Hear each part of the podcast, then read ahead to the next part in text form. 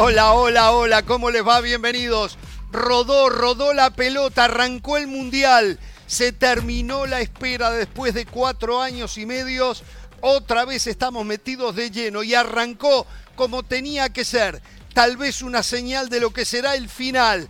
Arrancó ganando la selección sudamericana ecuatoriana. Sí, así arrancó el Mundial. Un triunfo de Ecuador que invita a soñar, ¿eh, señoras y señores. Es realmente una satisfacción estar en este primer día del comienzo del Campeonato Mundial aquí junto a ustedes, junto a Pereira que estuvo en el estadio, nos va a contar un poco cuál fue su experiencia junto a José del Valle, junto a Caro de las Salas, para los cuatro ir haciendo el análisis. También mañana debuta la selección de los Estados Unidos de Norteamérica.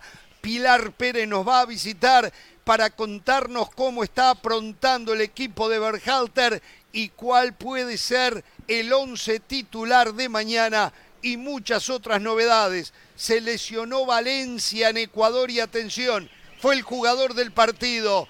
Estará para el viernes enfrentar a Países Bajos. Le contamos lo que sabemos. Pereira, ¿cómo le va?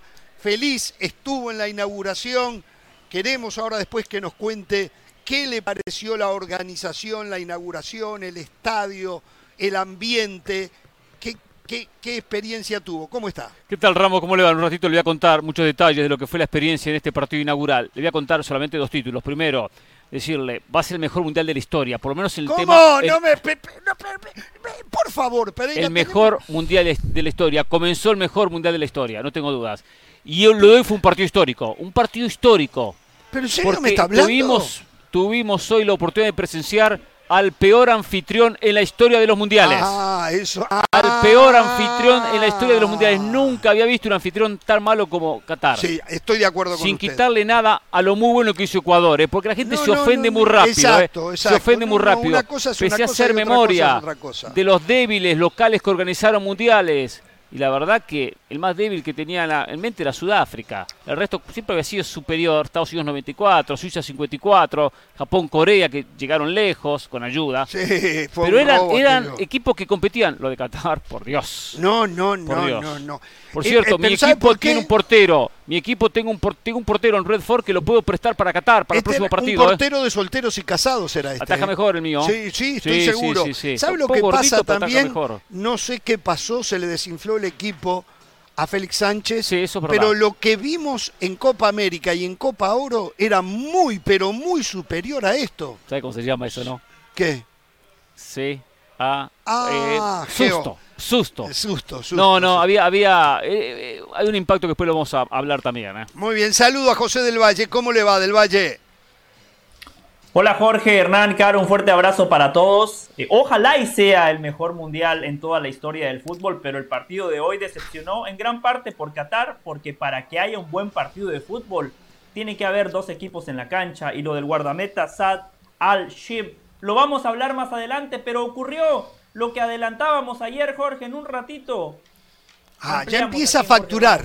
Ya empieza a facturar lo que adelantábamos ayer. Y está hablando en primera persona, porque él nunca me da crédito a mí, o a usted, o a Caro. Nos pasa factura, él anota todo, ¿eh? Sí, sí, anota todo. Ve el programa después, eh, eh, lo mira. Exacto. Todo el programa y empieza a anotar. Y empieza a este anotar, dijo, esto, y después a ver en qué lo puedo facturar. es verdad, es verdad, es verdad. Ya lo conocemos, ¿eh? Exacto. ¿Cómo anda, Caro? ¿Qué tal, Jorge Hernán? Qué bueno que pudiste vivir la experiencia de estar en ese primer partido.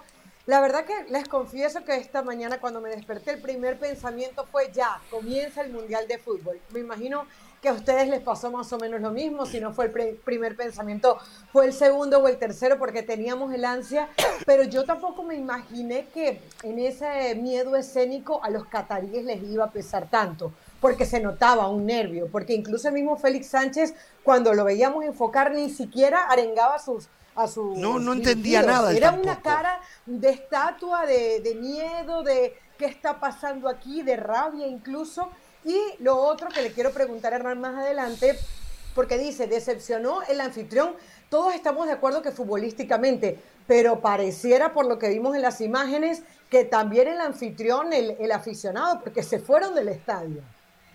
No, no, no, vamos a hablar de todo ese tema, vamos a hablar de todo este tema. Pero bueno, eh, lo primero, acá vamos a separar, aunque al final eh, una cosa tiene incidencia directamente con la otra.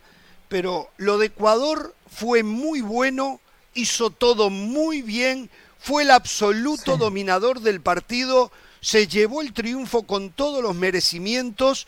La verdad, una selección ecuatoriana que tenía clarísimo lo que buscaba, como nos lo adelantó ayer nuestro colega Chobo, eh, José Daniel Álvarez, eh, que decía que existía un rumor que podría jugar con Valencia y Estrada, lo terminó haciendo, no jugó Grueso, que me parece también que Grueso tenía algún problema físico. Lo tiene, lo tiene, ah, exacto. ya, ya, se había mencionado hace unos días atrás. Seguro. Supuestamente después se, se comentó que se había recuperado. No estaba bien, por eso no arrancó el partido. Bueno, entonces, tal vez hasta obligado por las circunstancias, eh, diseñó un equipo más ofensivo de lo que acostumbra Alfaro y, y lo ganó, y lo ganó bien. Creo, creo, sospecho que en el debe quedó el no haber hecho más goles.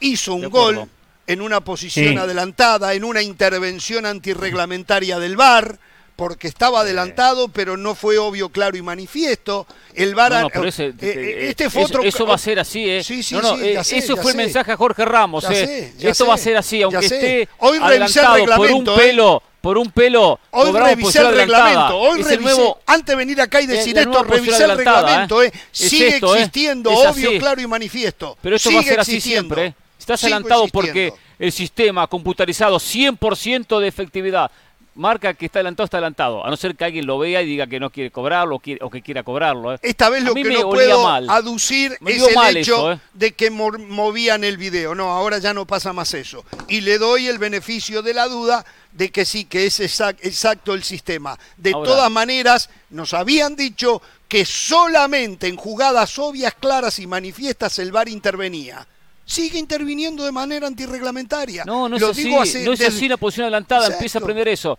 Eh, yo quiero que usted me cuente la jugada porque en el estadio no vi la jugada. la jugada clara, clara para poder saber si estaba adelantado o no estaba adelantado. Y, yo no lo vi, ¿eh? no mostraron nada en, los monitores. Bueno, ¿eh? se demoraron de 6 a 7 minutos para mostrar la jugada en la televisión.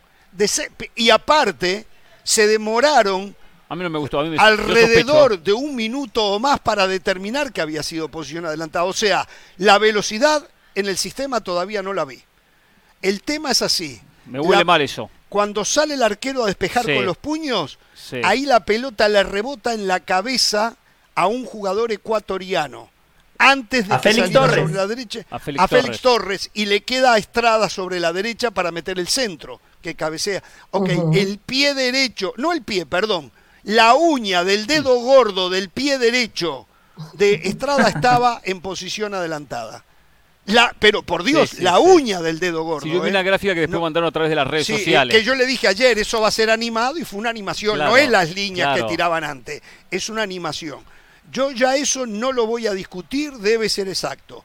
Lo que sí seguiré discutiendo mientras yo vea el reglamento que sigue hablando de claro, obvio y manifiesto, seré el único periodista en el mundo que lo discute. Pero lo voy porque es antirreglamentario. Si el es exacto, Vamos a asumir que fue exacto. No, no, hay, nada que discutir. No, no, no, no, no. yo no estoy de acuerdo con eso. A mí no me huele bien. Yo, quiero preguntarles algo. No, no, perdón, perdón, perdón. Quiero aclarar algo, Caro. Yo no estoy de acuerdo. Si hay un reglamento, si hay un reglamento que dice obvio, claro y manifiesto, no puede el sistema anular un gol por una uña, porque no es esa jugada obvia, clara y manifiesta. Lo voy a defender. Ahora, el día que lo quiten del reglamento, me tendré que callar la boca. Pero mientras esté ahí, voy a seguir insistiendo. Caro, perdón. Y, esto tiene que ver con algo que había dicho el mismo Pierluigi Colina, no lo inventamos nosotros. El día de la rueda de prensa, Pierluigi Colina, a menos que todos hayamos entendido mal, dijo, la decisión del fuera de juego semiautomático será del árbitro principal. No era lugar. ¿Ustedes vieron a Daniel Orsato ir hasta la pantalla? No, no, muy bueno el apunte. muy bueno el apunte. Claro, manifiesta si intervenía Michael Estrada en ese fuera de juego como para tomar la decisión. Muy bueno, muy bueno el apunte. Entonces, yo no sé, yo no escuché a nadie decir eso, pero si a mí Pierluigi Colina, que es el que más manda en la FIFA a nivel arbitral, 48 horas antes del partido, me da esa indicación, yo estoy esperando que se cumpla en el minuto 3 del partido y no se cumplió. Entonces, sigue teniendo fallas esto, esto del fuera de lugar. Si después de tres años ustedes no han entendido, yo me doy por vencido. Ya está, saco la banderita blanca, saco la bandera blanca. No, usted saque lo que quiera. porque lo que usted no tiene son argumentos para rebatir lo que decimos nosotros, o lo que digo yo. Argumentos valederos no los tiene. Podrá decir misa, no tiene argumentos valederos, digo, reglamentarios, ¿eh? Usted no los tiene. Yo sí los tengo. Siempre, siempre hemos dicho aquí que el fuera de juego es taxativo. Es un sí o un no. Por eso el árbitro central en ese tipo de jugadas no las tiene que revisar, salvo se equivocó Colina, ¿eh? para interpretar si un se equivocó Colina. termina participando de manera activa en una jugada. Por favor, no confundamos a la gente, llenemos esta pantalla de verdades, no de dudas, compañeros. Se el sistema, el sistema semiautomático hoy a Hernán Pereira y a mí nos dio la razón, como dice Jorge, ¿eh? dedito en la boca, saliva, otro acierto más de los que estamos del lado de la verdad. Solo de una cosa. saque la bandera blanca, Ya, no confunda a la gente. No, no, no, Yo no soy de esos tipos de periodistas que están sospechando de todo, pero a mí eso me olió mal. Mal. Era Qatar, era el comienzo del partido, era un golpe duro al comienzo, al inicio. Y bueno, mm, vamos, y tardaron tanto en mostrarlo y, ahí no vimos nada. Tardaron. Fue tremendo lo que tardaron. Exacto, a mí me huele mal estaba ahí, bueno, armemos esto de esta manera, ya está, por lo menos que el partido siga 0 a 0 y no un golpe tan temprano. Ya después no se podía hacer más nada cuando llega el segundo y, cuando, llega el penal. En eso coincido, en eso coincido, el pecado del bar, el pecado del bar perdón, José, que para bien del que se hayan tardado, sí, dale caro.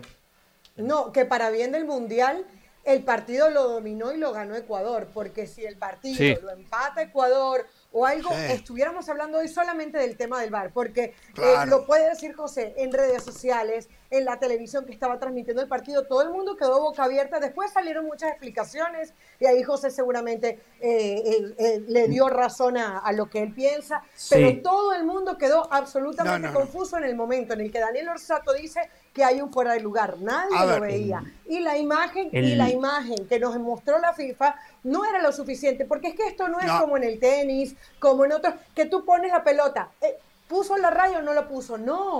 ¿Dónde estaba la pelota? El portero tocó el balón. Cuando la pelota sale, nos tuvieron que explicar que entonces la había tocado eh, Félix Torres para entonces comenzar una nueva jugada, porque todos nos íbamos para atrás. Entonces también hay una realidad. FIFA tiene que mostrarnos la razón por la cual termina tomando la decisión. Si no, eso es un dibujito animado que nadie entiende. quiero decir eh, algo más para terminar, porque eh, voy a responder a que el fuera de juego es taxativo. Muchas veces el señor del Valle ha hablado en este programa que todo es cronológico.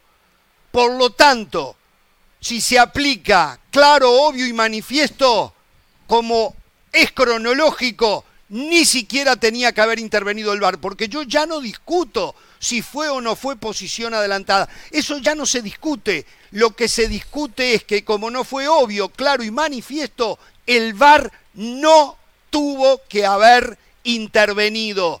Cuando me quiten del reglamento lo de obvio, claro y manifiesto, entonces aplica que el fuera de lugar es taxativo. Mientras tanto, antes ocurre si interviene o no interviene el VAR. Apréndalo del Valle, téngalo en cuenta. Sí, pero, pero déjeme refutarle entonces. Lo que, lo que para usted no es claro, obvio y manifiesto, para la tecnología lo es y la tecnología. La tecnología no, eso lo determinó el ser humano.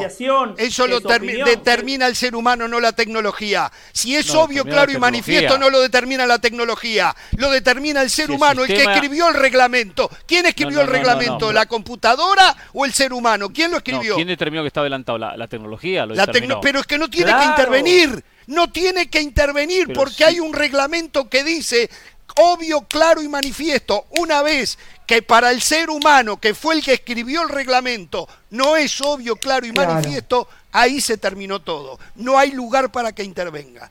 Saquen eso del reglamento y yo me callaré la boca. Pero mientras esté en el reglamento, es absoluta y totalmente antirreglamentario.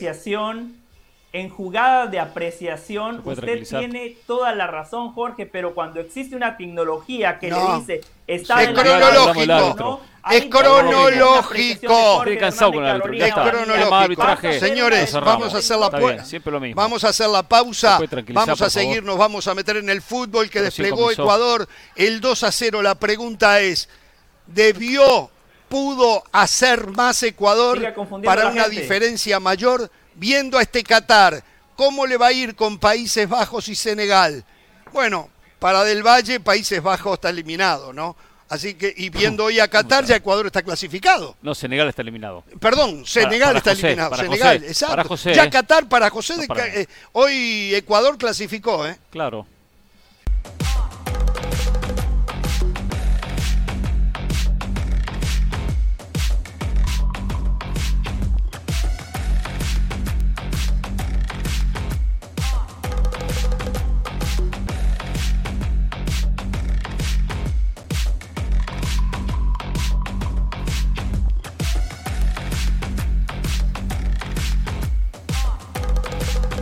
Ahí tenemos algunas fotografías de la inauguración que les voy a decir, de lo que yo vi en televisión, me encantó. Me encantó mucho más la inauguración, todo el espectáculo que el propio partido. Y como decía Del Valle, no por culpa de Ecuador, sino por culpa de Qatar, que fue una selección de un nivel que no le alcanzaba para participar en un mundial. ¿eh? A mí me gustó la inauguración, pero no comparemos con el partido. El partido es el partido de fútbol. Mañana lo voy a mandar a ver una inauguración en vez de un Como partido espectáculo me gustó más la inauguración que el partido. entonces vaya hacia Hollywood en vez de haber una Copa del Mundo. No, no, no, son cosas diferentes. Estuvo muy buena la inauguración. Pero la tarde la salvó la inauguración. Fue fantástica, fue fantástica. Eh, usted estuvo allí, no me diga que no disfrutó más la inauguración. no, disfruté el partido. Disfruté el partido, disfruté lo que hizo Ecuador. Me gustó lo que hizo Ecuador. Ah, no, yo también. A mí me gustó lo que hizo Ecuador. Mire, desde el vamos, desde el vamos, cuando vio la alineación, dije, le agarró un ataque guardiolista a Gustavo Alfaro, que es un técnico que lo conozco desde que dirigía Boca, Arsenal, Quilmes, San Lorenzo, eh, Lanús, cantidad de equipos. Siempre un técnico con el freno de mano, no suelta los equipos. Cuando veo a Valencia, a Estrada, a Gonzalo Plata, a, a Romaro Ibarra, a Caicedo que arrancaba con su sí, contención. Qué bueno que es Caicedo, qué jugador. Y Méndez me eh. gustó siempre bien posicionado, siempre la pelota ah, muy bien Gerson, Méndez. jugó muy, bien, muy, bien, muy bien, muy bien, y me gustó lo que hizo, pero se notaba que era un equipo que iba a buscar el partido. Hincapié, un zaguero de un nivel. Sí, sí, sí, sí. En el 1 a 1 ganaron todos, todos, los balones los ganaron los jugadores ecuatorianos. Ahora se dieron cuenta ese fútbol que, ayer hablamos, es directo. E, e, el, gol, el penal nace de tres toques, ¿eh? tic, tic, tic, y enseguida en posición de gol. y cuando tocan atrás buscan siempre eso, el pase directo, eh, eh, el pase rápido, eh, buscar el momento, siempre trata de desmarcarse, pero lo trabaja muy bien Gustavo Alfaro. Como la pelota parada, casi facturo con el gol, porque fue una pelota parada, independientemente del error del arquero que después termina, después termina eh, Pero estaba estudiado por Alfaro, por eso, por eso Ecuador metió muchas pelotas cruzadas porque sabía que el arquero tenía problemas. Lo sabía, lo tenía clarísimo. Y después una ah, cosa, esto lo tengo que decir, lo tengo que decir, usted que ha sido defensor de, de, la posesión, de tener la pelota, de la idea guardiolista de Félix Sánchez va. Muchachos, soy Barcelona. Con, con Xavi, con, con Iniesta, con Messi, con Busquets, juguemos a posesión y a toque que le gusta a usted, le gusta a Carolina. Somos Qatar, Traigamos a Mourinho como técnico, no un ah, técnico de Barcelona. Usted reconoce que Mourinho es un picapiedrero, que es lo que sí. Está pero para jugar más rápido, jugar dos, jugar contragolpe. Esto, esto que vimos hoy de Qatar, no, no hay técnico para esto. ¿eh? No hay técnico para otra cosa. No hay técnico para Ahora, sí estoy de acuerdo, y hablando bien en serio, no es este técnico con escuela guardiolista, barcelonista, para un equipo de picapiedreros. No lo, o sea, se equivoca y no es que ah, yo me pregunto, yo, hoy lo pensaba y ya, lo, ya la escucho, Caro. Yo, me pregunto, los cataríes, los cataríes serán como nosotros que la culpa es del técnico. ¿Será será así? Está, está, hablando de dos puntos. O sea, no, no, era que ellos querían jugar eso, era que no podían jugar a eso. No, pero, a ver, eh, el, el, de la academia Aspire, que es eh, la cabeza del fútbol de este país, desde allí debe haber salido la idea de la elección del técnico. Se tendría que haber dado cuenta lo que tienen Él estuvo en la, academia, él manejó la academia. Claro, Después empezó a tomar los juveniles de Qatar hasta llegar a, la mayor. Exacto, pero no se dieron cuenta lo que tenían y que este técnico con esa idea de fútbol. O sea, pero yo les tengo la solución a los cataríes. Esto es muy simple. Esto es muy simple. Lo que les sobra es plata. Lo que les sobra es plata. ¿Sabes lo que tienen que hacer? Lo que hicieron en Europa. Lo que hicieron en Europa. Empezar a contratar jugadores sudamericanos para ellos aprender más. Acá tienen que hacer lo mismo, ir a pagarle al nuevo Messi 70 millones de dólares al año y naturalizarlo. Y, bueno, aparte si pudieran, y traérselo para acá. y traer todo el talento sudamericano para que terminen aprendiendo como lo hicieron los europeos. Yo pensaba, hubiese naturalizado 3, 4 argentinos, 3, 4 uruguayos, 3, 4 brasileños, de los que no llegan a la selección. No, llegan a la selección. No, no, ¿Cuántos Funes Mori hay por ahí que podían traer y, y van a potenciar la selección? No, no, esto, esto, esto de hoy fue, fue eh, paupérrimo, pero paupérrimo de verdad, ¿eh? un equipo llanero, ¿eh? un equipo de campito. ¿eh? La barra brava sale a pasear en cualquier momento, siempre da una vueltita. Sí, da una vuelta. ¿Sabes lo que me contaron hoy? Escuche, Escuchen lo que me contaron hoy de estos que vamos paseando, de muchos que estaban en el estadio saltando, estaban todos abrazados, aunque no cantaban nada, saltaban y saltaban y no sabían por qué ah, saltaban. los cataríes. Los cataríes. Una coreografía, eso fueron, sí, eso fueron pero la ensayaron, estaban todos igualitos, todos hacían los mismos movimientos, una cosa de Esto que le voy a contar es en serio, ¿eh? Un colega me contó que él averiguó, les pagan 10 dólares por día 10 dólares por día, le dan un lugar para dormir y tres comidas. ¿Ah, y ese es el trabajo de ellos durante el ah. Mundial. Y ese es el. Por eso vimos tanto argentino. Está aceptando. Jorge, denle mi resumen. Yo estoy disponible. ¿eh? Pero esto, esto que estoy diciendo es verdad. Este es un dato que me dieron hoy. ¿eh? 10 uh. dólares por día, tres comidas diarias y un lugar para dormir. Así se lo digo. Total, total hay que ponerse cualquier camiseta, usted se pone cualquiera. Exacto. Usted se pone, usted se pone la de España, después la de Alemania, después la de Francia, después la de Brasil, después la de cualquiera, la de Túnez, cualquiera. va a Brasil, ¿por qué no me voy a No, no, no, no, yo no le voy a Brasil. Yo quiero hablar un poquito. No, no, yo, yo le dije muy claro, eh, no le voy a Brasil, le voy a Argentina. pero quiero que la Copa quede en América. Bueno, hoy arrancamos bien, ¿eh? Hoy arrancamos bien, ¿eh? Con la Copa para Sudamérica, ¿eh? Sí. Arrancamos bien, sí ya se viene la pausa. Después de la pausa voy a hablar del partido. Ah, bueno, perfecto. Entonces vamos a la pausa y aprovechamos durante la pausa a eh. disfrutar de la barra, brava, ¿eh? Ojo, la barra brava. sí, sí, sí, vamos a la pausa, vamos a la pausa. ¿eh? Todo, ¿eh? Nosotros vamos a disfrutar de la uh, barra brava acá. ¿Cuánta plata gastaron? Uh, Crecieron, ¿eh? Uh, hoy está la mira, más bandera ¿eh? argentina, brasileña y portuguesa. ¿Dónde vio eso? Y uruguaya. Y uruguaya. ¿Dónde está la uruguaya? Hay francesa. No veo la uruguaya. No es que no conocen Uruguay, por eso.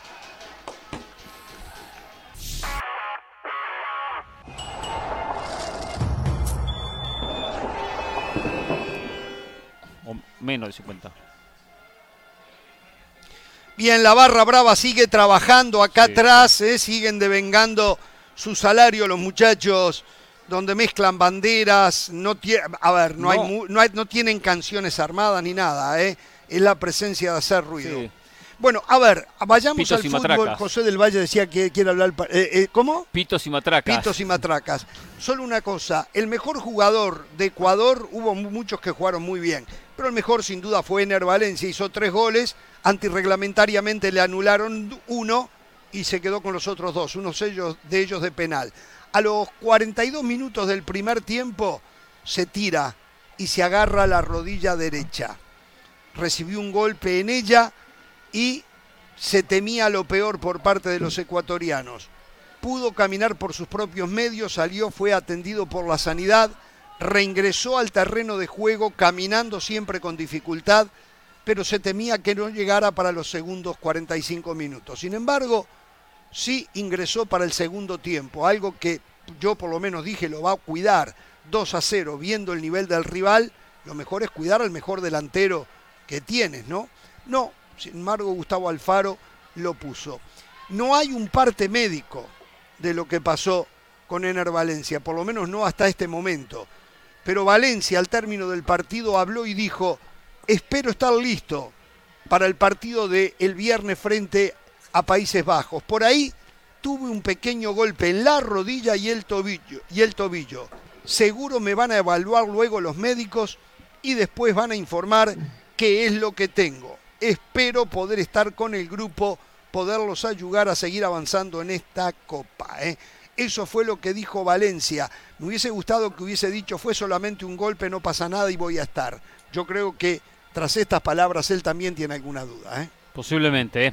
Sí, una baja notable, una baja de edad para lamentar si no puede estar en el próximo partido, que es un partido fundamental y clave contra Países Bajos. Fundamental. Mucho más con el nivel de Michael Estrada, que no es lo mismo, hay diferencias. Exacto. Nosotros hablamos un poquito del partido. Voy a dejar que José del Valle, Caro de las Alas, también dé su punto de vista. Adelante, José. La preparación de Qatar para esta Copa del Mundo fue inobjetable. Hicieron todo lo que tenían que hacer. Le dieron a sus futbolistas todas las herramientas. Jugaron una Copa América, jugaron una Copa Oro, participaron en las eliminatorias de la UEFA, pero después, lo decíamos ayer, el primer partido de una Copa del Mundo muchas veces pasa por los intangibles, y usted Jorge y usted Hernán ya lo señalaban y coincido plenamente. Los futbolistas de Qatar hoy tenían que haber jugado con pañales, porque se hicieron en los calzoncillos, especialmente el guardameta, que era un gol en contra en cada pelota aérea que llovía sobre el área. Y eso se puede trasladar prácticamente a los 11 jugadores de Qatar. En algo no coincido con Hernán. Ese juego de la posesión, esa escuela guardiolista, es a lo que Qatar jugó siempre, excepto hoy. Hoy la verdad me decepcionaron porque si vas a morir, morí con tus armas, morí con tus convicciones y fue Ecuador el que tuvo la posesión de la pelota. El partido se jugaba en cancha de Qatar. Es más, la única jugada en el primer tiempo donde Qatar puede tener más o menos una posesión larga y progresar fue en la última del primer tiempo, en el cabezazo de Almoez, que la pelota se va larga salvo esa jugada, lo de Ecuador a mí particularmente me gustó porque salió a proponer el partido, a controlarlo con la pelota, sin la pelota. Además de los nombres que ustedes ya destacaron, a mí me gustaría destacar a dos futbolistas particular. Preciado por derecha. En los duelos individuales defensivamente lo ganó todo. En el segundo gol de Ener Valencia es él quien se proyecta al ataque, aparece por sorpresa y mete un centro fantástico. Ustedes mencionaron lo de Caicedo en la mitad de la cancha. Yo sumaría lo de Méndez. Impresionante el partido de Méndez. Ojo, eh. 76 pelotas tocó. 74 las entregó de manera correcta. Y no fue nada más ese pase lateral, ese pase de seguridad. Arriesgaban el pase pases largos, algunos cambios de frente, 97% en el acierto del pase para Méndez. El hecho de que haya sido fácil o que Ecuador lo haya hecho lucir fácil no quiere decir que haya sido fácil. Yo por eso le quiero dar eh, mucho crédito al equipo de Alfaro, porque es una selección de segunda categoría de la Comebol, es una selección con poca jerarquía y hoy salió a asumir el rol protagónico. Qué importante que es ganar el primer partido en una Copa del Mundo y hoy Ecuador lo hizo. Y algo para finalizar, en el fútbol de hoy el aspecto físico es preponderante y la verdad que el atleticismo, eh, esa capacidad atlética, el aspecto físico del futbolista ecuatoriano, hoy también marcó la diferencia en las pelotas aéreas, en las pelotas 50-50, en esa segunda pelota, en la velocidad, en el cambio de aceleración. Ahí Ecuador también ganó la partida un gran triunfo para Ecuador. A mí por lo menos superó mis expectativas. Y lo de Qatar, ustedes ya lo decían, una gran decepción. Sí, yo creo que es un partido que es muy difícil que no vayamos a estar de acuerdo en algo porque fue muy fácil de leer, fue, fue muy obvio lo que pasó en la cancha. Yo quisiera sumar algunas cositas. La inteligencia emocional que le ha transmitido Alfaro a este equipo se nota, se nota fuera de la cancha, en las declaraciones. Por ejemplo, ayer se hicieron virales las declaraciones en donde le preguntan a Caicedo que lo tratan de poner entre la espada y la pared por jugar en un país donde no se eh, respetan los derechos humanos y Caicedo, porque al fin y al cabo no deja de ser un jovencito de 21 años, se queda mirando al faro, al faro le, le, pone la mano en la espalda, lo protege y, dice al periodista, no pongan en problema a los muchachos, ellos lo que quieren es jugar fútbol y luego responde muy bien. Entonces creo que Alfaro eh, eh, eh ha hecho muy bien a este equipo desde lo futbolístico, pero también los tiene metiditos. Fíjense que en el minuto 3, cuando Ener Valencia marca ese primer gol, ¿qué es lo primero que hace Ener Valencia después de celebrar? Dice, baja, calma. O sea, él en ningún momento se puso por encima y gritó, de, eh, sí, gritó normal, con, euforia, pero luego lo, primero que le pidió a sus compañeros fue calma. Y con toda la injusticia que estábamos viendo que se estaba cometiendo con Ecuador, Ellos nunca empezaron a, a, irse contra el árbitro, a irse contra los cataríes, siguieron el plan de juego que Alfaro les había traído. Yo creo que, a ver, Alfaro analizó su partido, se dio cuenta de todo lo que nos dimos todos cuenta, que, que Qatar se sentía cómodo con el balón y dijo, yo soy capaz de quitarle el balón a los cataríes, sí, ¿Y qué propuso? Bueno, que en el primer tiempo los presionaran alto. Qatar intentaba jugar, salir jugando desde atrás, pero es que no los dejaban. Ecuador recuperaba el balón muy rápidamente y ahí hacía su juego veloz y vertical.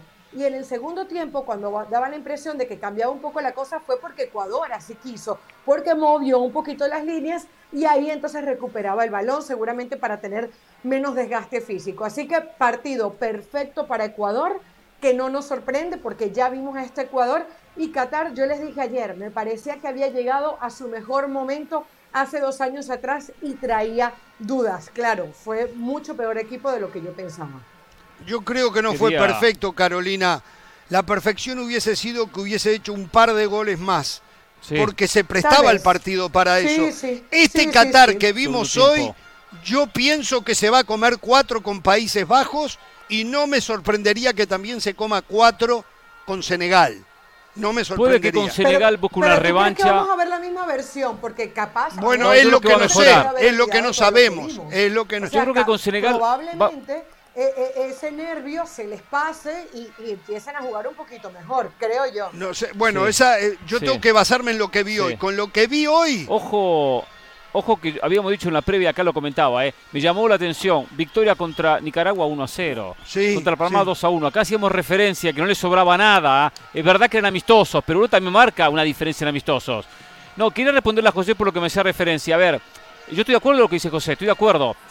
Yo lo que mencionaba un poco lo siguiente. Primero quise pasar factura, fui oportunista. Sí, lo digo la verdad, estoy muy sincero últimamente. Muy bien. Y fui oportunista, especialmente con Ramos y por eso le pasé factura por la Escuela de Barcelona. Por la posesión. Está, eso primero. hay que pasar ¿Entiende? Factura. Usted lo entiende. Segundo, bien lo comentó Carolina recién, había una idea. La idea era la salida limpia y la posesión y el buen traslado de la pelota. Lo que pasa es que el jugador no lo dejaba. Porque si voy a jugar un fútbol más simple, ¿qué hago? Empiezo a meter dos nueve, empiezo a meter centro. Nunca lo hizo. No, no, metió un solo remate al arco. No llegó una sola pelota al arco. una sola. Es verdad que no tuvo la posesión porque no se la dejó Ecuador. Pues la idea estaba. Y si practico un fútbol durante siete años, no voy a cambiar el partido inaugural. Entonces, no lo dejó Ecuador. Pero coincidimos en, en, resumen. Ecuador hizo todo menos más cantidad de goles. El resto lo hizo todo. Todo lo hizo. De acuerdo.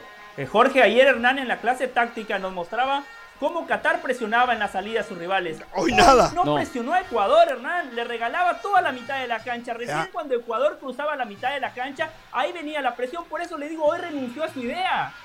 Sí, sí, sí. Sí, pero, eh, la idea del manejo de la pelota la tenía, eso voy. Había una idea de salir de atrás, hay una idea de buscar por los costados, pero en dos pasos y lo perdía. Pero, a ver, en el 1 a 1 perdían siempre. Habían deficiencias técnicas en los jugadores para Totalmente. O sea, cómo parar la pelota, cómo darle el toque al balón, cómo posicionar el cuerpo, Alfaro cosas que lo planificó bien.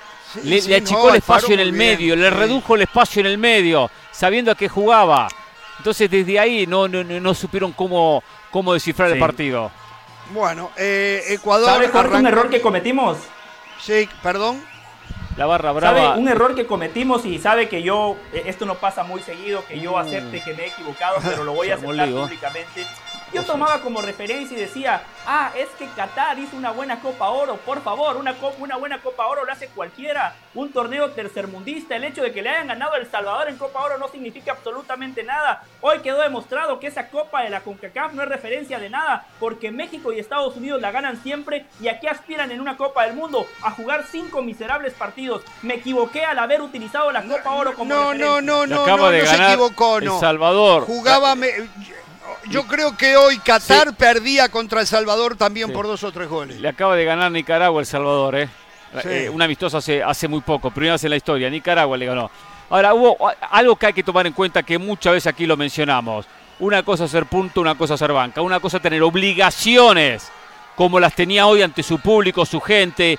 Y siete años trabajando para el día de hoy, soñando con el día de hoy. Y los nervios hicieron su partido con ir a una Copa América donde enfrentaron a Colombia, Paraguay y Argentina donde ellos iban a ver qué hacían y el rival tenía obligaciones de ir a buscarlos. Ese cambio de rol también influyó muchísimo. Ya tendremos tiempo de hablar fue del partido. campeón de la Copa Asia. Fue campeón de la sí. Copa Asia. Es el Que- campeón que eso, de la eso no sé cómo, Asia. ¿eh?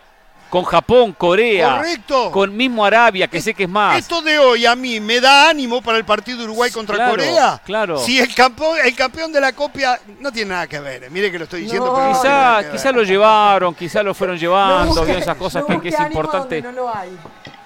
¿Cómo? Sí, sí. Bueno, eh, hay mucho bullicio ahora acá. Usted ¿eh? quería clima de mundial. Ramos No, quería no, clima de mundial. Ahora no tiene clima clima de de mundial y- y no mundial, los no escuchamos. es clima de y no los, mundial, no los escuchamos. Pereira. ¿Cómo que no veo banderas de Esto es portugueses, argentinos, Esto brasileños? esto es ruido veo, nomás. veo de todas las nacionalidades, No, todos tendría que traer unidos. la hinchada de Danubio yo acá Ahora, para que sienta el lo- clima futbolístico. Para que usted. aprendamos, o sea, acá nos unió Comebol contra UEFA, acá se unió Comebol y UEFA, todos unieron, ¿eh? Hay fra- banderas francesas, belgas, de todo el mundo, portuguesas, brasileñas, argentinas, cosa de. Locos esto, ¿eh? Bueno, eh, señores, Jorge. vamos a hacer una pausa. Se viene Pilar Le- Pérez. Tenemos que hablar mañana. Debuta la selección del país que nos está acogiendo. Mañana debuta Estados Unidos. ¿Qué me iba a decir, José? Sí, Jorge, solo, solo una frase breve. Eh, de manera más global, para mí el gol de Ener Valencia estuvo bien anulado. Pero de manera más global, yo no sé si lo de Orsato fue nada más hoy o de alguna manera marca la pauta para lo que será un arbitraje poco permisivo. ¿eh? La primera amarilla que le sacan a Ecuador a mí me pareció exagerada, pero Sí. ante... Fue a Caicedo, ¿no? Sí, exacto. Fue lo que dijo Colina del Valle. ¿Te acuerdas? Sí, por eso. Pero 28 habrá minutos. que ver si después son consistentes, ¿no? Porque me pareció un arbitraje poco permisivo. Sí, sí, sí, sí. Bueno, vamos a ir a la pausa al volver. Pilar Pérez para hablarnos de cómo está la selección de Estados Unidos para mañana debutar frente a País de Gales. Mañana hay tres partidos. Mañana Inglaterra-Irán es el primer partido de la tarde. Senegal con Países Bajos y después Estados Unidos con País de Gales. Dos partidos del grupo B, uno del grupo A. Vamos a la pausa, volvemos.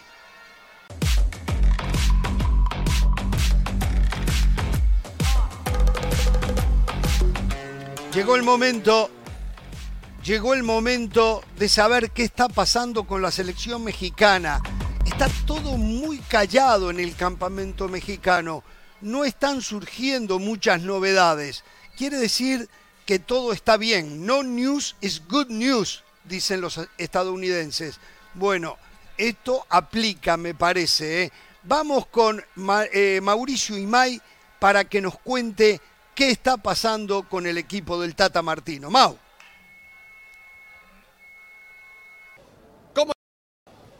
¿Cómo están? Eh, Fuerte abrazo para todos. Se acerca el debut de la selección mexicana en la Copa del Mundo el día martes aquí en eh, Doha ante la selección de Polonia. 11 confirmado, a uno. Y es que falta por definir quién va a jugar de medio centro y quién va a arrancar como nueve. ¿Qué es lo que ha ensayado Gerardo Martino? Edson Álvarez como medio centro con Héctor Herrera y Luis Chávez entre los interiores. Charlie Rodríguez con los suplentes, sería el sacrificado. También ha probado con Héctor Herrera como medio centro, Luis Chávez y Charlie Rodríguez como interiores. Edson Álvarez se iría a la banca. Ahí que perdería un hombre eh, entregado netamente a la recuperación de la pelota. Y los dos nueves que ha probado, Henry Martín y Rogelio Funes Mori. Por lo menos de arranque no tendría oportunidad Raúl Alonso Jiménez, que sabemos lleva muy pocos minutos de actividad, fue ante la selección de Suecia en ese último partido de preparación y solamente tuvo 45 minutos. Le queda poco tiempo a Gerardo Martino para definir lo que será su once para arrancar la Copa del Mundo. Mañana, por, cien- por cierto, conferencia de prensa con el técnico de la selección mexicana a 24 horas de lo que será el partido del día martes. Será un contacto importante el que tendremos el día de mañana con el Tata Martino porque lleva muchos días de no hablar. Estamos aquí al pendiente de lo que suceda con la selección mexicana. Por lo pronto regreso con ustedes. Fuerte abrazo.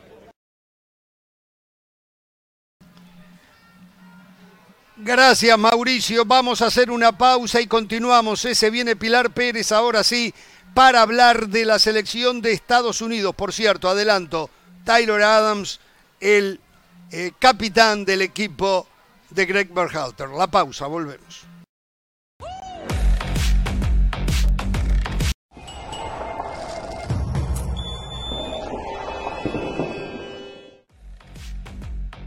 Seguimos en Jorge Ramos y su banda con esta cobertura especial desde Qatar y ahora vamos con sus opiniones.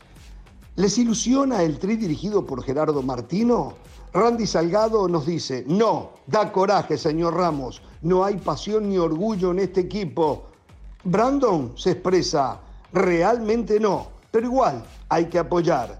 Mike dice, cero ilusión, no se pasa de fase de grupos, es la selección que menos ilusión genera en lo que va del siglo. Y Dani Farfán nos cuenta, yo estoy convencido que México va a trascender en Qatar, lo veo jugando hasta el sexto partido. Muchas gracias por todas sus respuestas. Estaremos leyendo sus mensajes durante todo el Mundial. ¿eh? Únanse al debate mundialista de la banda. Por ahora hacemos una pausa, pero no se muevan que ya volvemos con más aquí en Jorge Ramos y su banda en vivo desde Qatar.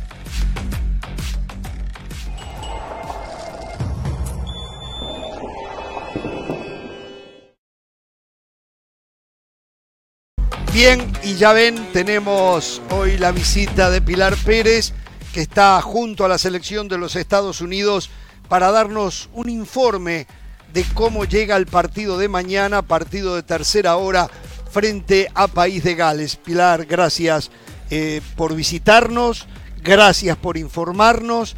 Es la selección del país que nos da cobijo y después de la nuestra, de nuestro país de nacimiento, y digo, y alguno puede que no, que sea la primera selección esta, eh, al ser el país de los hijos y de la familia.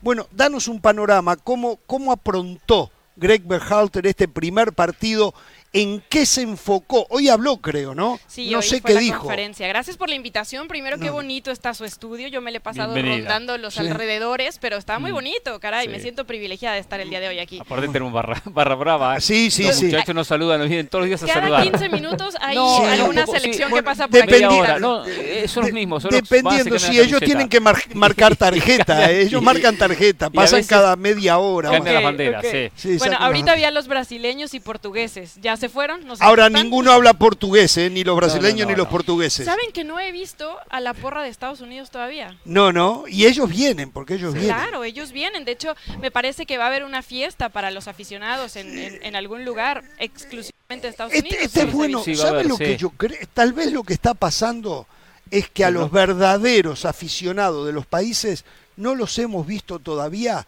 porque hay un temor fue tanto el anticipo de esto se puede hacer, aquello no se puede, cuidado con esto, que no se han soltado todavía. Quiero creer eso. Creo que muchos llegan también sobre el filo del comienzo de los partidos. o sea, al comienzo del Mundial, ayer llegaron ecuatorianos, claro, anteayer, ayer algunos llegaron estadounidenses que saben que venía debutan. Hay muchos aficionados que están en Dubai, están haciendo la previa en Dubái, Eso es verdad. Hay más libertades y el día del partido se trasladan a Qatar para, para apoyar a su selección. Porque aparte Dubái es, mucho más barato. ¿eh? Específicamente me enteré de varios aficionados que están por allá intentando ver a Checo Pérez, ¿no? Que al final quedó tercero y después se vienen para acá. Tiene razón José, pero em, yo creo que llevan planeando estos meses, sobre todo porque era era complicado obtener la Haya Card, los permisos, eh, eh, los boletos. Un dolor de cabeza para venir, era el apronte era un dolor de cabeza, mucha gente se debe haber decepcionado y debe haber tirado la toalla, como se dice. ¿no? Ojalá que no, porque siempre nos gusta ver a la afición de cada selección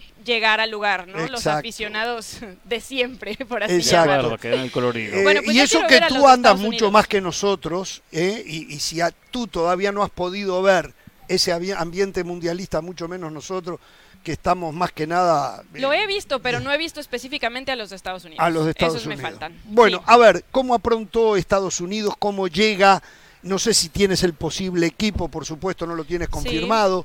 Eh, desde el punto de vista sanitario también, si desde lo táctico, como un equipo rival que va a jugar un, 3-4-3, eh, cómo lo piensa afrontar Berhalter. Sí, todo eso lo hemos visto trabajar en las últimas semanas. Em, en lo anímico, bueno, se ha repetido constantemente el tema del presente, ¿no? Este grupo es muy joven, el segundo más joven de la Copa del Mundo después de Ghana, por nada, en realidad, gracias a Tim Rim, el defensa mm. central que se subió de último momento a esta convocatoria, es que Estados Unidos no es la selección más joven porque él tiene 35 años y bueno, incrementó el porcentaje de edad y se ha repetido mucho el vivir en el presente porque esta selección de chicos jóvenes con solamente uno experiencia mundialista, a veces se sale mucho de la tarea que viene y piensa más en lo global, ¿no? Y cuando piensas en un evento como la Copa del Mundo, para 25 de ellos siendo la primera vez que están aquí, se pueden distraer. Entonces, Gerber Halter ha sido muy, muy insistente en que piensen solamente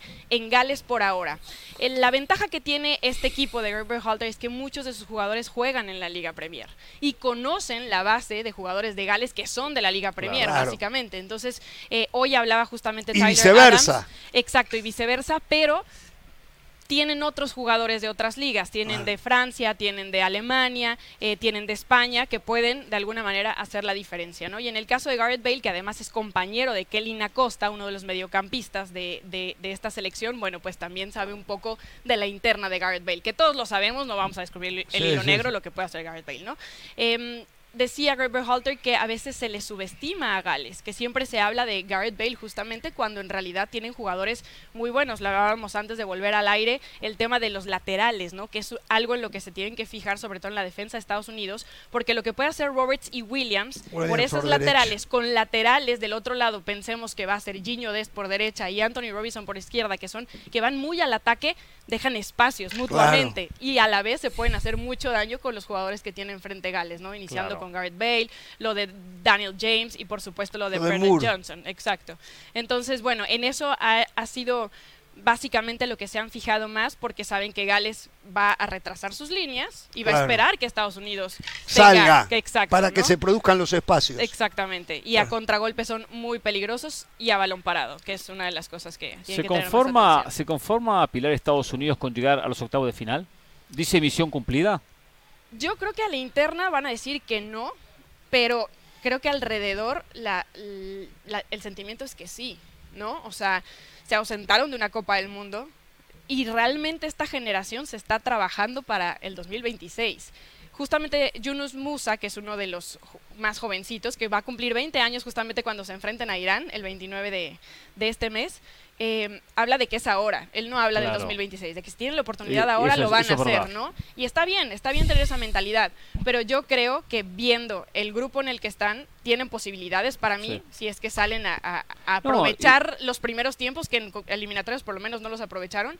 Y octavos ya es otra cosa. Sí, aunque tiene cruces si avanza octavos, claro, si no será Gales o Inglaterra. Inglaterra solamente pasará. Cruces accesibles. O sea, digo, no va a tener una potencia. Países Bajos, Ecuador, Senegal. Bueno, José Senegal ya está fuera, pero bueno, capaz que clasifica. Sí, no, José ya nos dijo entonces, Senegal no corre. Entonces, digo, sí. va a ser el más complicado, que tampoco tiene un equipazo. ¿eh? Pues digo, puede ser un camino para Estados Unidos para llegar más lejos de lo pensado. Bueno, eh, el tema estaría a preguntarse aunque el estadounidense es muy competitivo, si no tiene el pánico escénico que tuvo hoy Qatar, por ejemplo. Por lo que ella decía recién, solamente uno tiene experiencia mundialista, ¿no? Son todos muy jovencitos, ¿no? No, bueno, y si nos basamos en lo que pasó en eliminatorias, más allá de, eh, que le dieron la vuelta a ese partido contra Honduras, el resto de partidos fuera de casa no ganaron ninguno. Exacto, exacto. Y por eso es que han puesto especial atención en eso, o sea, se dieron cuenta de que pues todavía eh, a lo mejor esa juventud y esos escenarios le termina pesando a pesar de que pues son 14 de los 26 jugadores que militan en las cinco ligas más importantes de Europa. Está claro, que... está claro que Estados Unidos está armando la selección del 26, no está. ¿eh? Ahora. van a tratar de hacer lo mejor que puedan ahora, pero la idea es armar 2026. ¿eh? Pese a la juventud, un Weston McKenney, un Christian Pulisic tienen que aparecer. Ah, digo, digo dentro de ese liderazgo, independientemente del tema futbolístico, dentro de ese liderazgo, o de la Juve, del Chelsea, eh, equipos importantes, eh, de momentos complicados. Falta ese líder que en la difícil, un par de gritos ordena el equipo, transmite, transmite un poco de seguridad ¿no? y de tranquilidad. Eh, que hoy se decidió que el capitán para toda la Copa del Mundo, en la era Gerber Halter, la cinta de capitán se ha estado rotando. Es algo a lo que llegaron desde el inicio a decir, cada quien tiene un liderazgo distinto que aportar al grupo y entonces yo voy a ir eligiendo según el personaje, ¿no? Y ellos estuvieron de acuerdo, los mismos jugadores. Hoy se decide por medio de un eh, grupo de jugadores, que son el Consejo de Liderazgo, así lo llaman, que Tyler Adams es el capitán para toda la Copa. Ah, los jugadores eligieron. Un grupo de, a ver, ¿cómo es? Un grupo de... un eh, grupo de jugadores. jugadores de, la misma selección. Claro, no, no claro, de la misma ellos mismos determinan. ellos mismos tienen un consejo de liderazgo en donde está Christian Pulisic, Weston McKinney, Aaron Long, entre otros nombres. El mismo Tyler Adams decidieron que Tyler Adams sea el capitán. Elección. Ah, qué bien, qué bien, qué respaldo, eh, qué y honestamente me parece, me parece justo porque si ustedes escuchan a Tyler Adams más allá de lo que hace dentro de la cancha. Es demasiado maduro para su edad y es uno de esos jugadores que mantiene al equipo unido todo el tiempo y con ese, con ese ímpetu de vamos para adelante sin importar cómo vaya el marcador, sin importar cómo vaya el, partido. Él es muy, sí, y es muy inteligente al momento de ver el juego. De hecho, es uno de los pocos jugadores que te puede jugar, creo que yo, que cinco posiciones, prácticamente todas las de defensa. E incluso más allá de la contención, incluso creativamente. Jugador espectacular y ya ha adquirido la experiencia europea también, ¿no? Sí, ahora con el Leeds, que, está teniendo una gran temporada. Exacto. José, Carolina. Sí, Pili, un fuerte abrazo. Hay posiciones clave en el fútbol. La portería, el 5, un centro delantero en dos de tres, a mí Estados Unidos me genera muchas dudas en la portería y en la posición del 9. Eh, ¿A usted también le preocupan esas posiciones clave en un partido de fútbol, Pili? ¿Y por qué? No, bueno, totalmente. Y, en esta selección me parece que la portería, sabemos más allá de la inactividad que tuvo en los últimos partidos, va a ser Matt Turner, el, portero titular, ¿no? Sin Zach Steffen en la convocatoria, me ah. parece que esa competencia queda a un lado. Ethan Horvath prácticamente no tuvo minutos en las eliminatorias y lo de Sean Johnson es de buen nivel, pero sigue siendo portero de la liga local, ¿no? Eh, eh, yo creo que no hay, no hay duda, Matt Turner va a ser el portero titular. Y sí, en el tema del 9, eh, al final nos sorprende a todos el hecho de que Ricardo Pepi no haya entrado en la convocatoria porque se cambia justamente de equipo. Y empezó a hacer goles. Empezó a hacer goles, ¿no? En el Groningen y al final no es llamado. Pero hoy por hoy tiene tres centros delanteros distintos, porque Haji Wright es mucho más corpulento, a lo mejor más de área. El caso de Jesús Ferreira, que puede seguir mucho más las jugadas con el medio campo. Y el caso de Josh Sargent, que es una mezcla un poco de los dos. Entonces, eh, para mí, el, en el, que, el que está en mejor momento hoy es Josh Sargent, porque viene de jugar el fin de semana. Jesús Ferreira, la última vez que jugó fue a finales de octubre, cuando se terminó su temporada de MLS. Y a pesar de que haya mantenido este campamento, justamente en Dallas, Gerber Halter, y que hayan tenido el amistoso que tuvieron contra el Algarafe y demás, me parece que no es lo mismo que un jugador que viene de hace una semana. Josh Sargent fue de los últimos que llegó a la convocatoria de tener minutos en la liga inglesa, ¿no? Pili, te envío un abrazo. Quiero hacerte dos preguntas. En ese jueguito de la previa, en donde nos imaginamos partidos que por lo general no suceden, como nos pasó hoy con Qatar, eh, pero nos decías tú, Gales o Estados Unidos espera que Gales espere. Ese es el juego que, esperan para mañana, eh, un Estados Unidos propositivo, que llegue, etcétera. Y lo otro, según lo que tú has visto, ¿cuál sería el fuerte de Estados Unidos futbolísticamente? Hola, Caro. Eh, sí, yo creo que eso es lo que esperan, aunque también Greg Behalter dijo que él hace todos los panoramas, ¿no? Como cualquier técnico, me imagino tienes que pensar en todo, si empiezas ganando, si empiezas perdiendo, si al final vas al ataque, si siempre te van a, contragolpear o si ellos van a tomar la posición, tienes que pensar en todo, pero sabiendo lo que cada una de las selecciones maneja, pues yo creo que sí se esperan un partido así, sobre todo atención en defensa, como ya, ya les comentaba. ¿Y eh, cuál era tu segunda pregunta? Ah, que, ¿cuál piensas tú que es el fuerte de Estados Unidos? ¿Y qué sientes ah, que realmente están bien? Pues yo creo que hablamos de individualidades. Este conjunto nos ha por momentos quedado a deber y si busco una zona en la que tenga mejores individualidades, tiene que ser el medio campo, la MMA, ¿no? O sea, lo de McKinney con Adams y con Musa. Eh, Weston está listo para jugar. Hoy en conferencia dijo Gerber Halter que no sabe si va a ir de inicio o va a entrar de cambio. Lo mismo para Serginho Dest. Yo creo que va a ir de inicio porque si Weston McKinney está, tiene que estar ahí. McKinney tiene que jugar. Más allá de que mueve los hilos en el medio campo, sabemos que también tiene fortaleza aérea, eh, que es un hombre que va de área a área. Llega de segunda línea muy bien a culminar por arriba.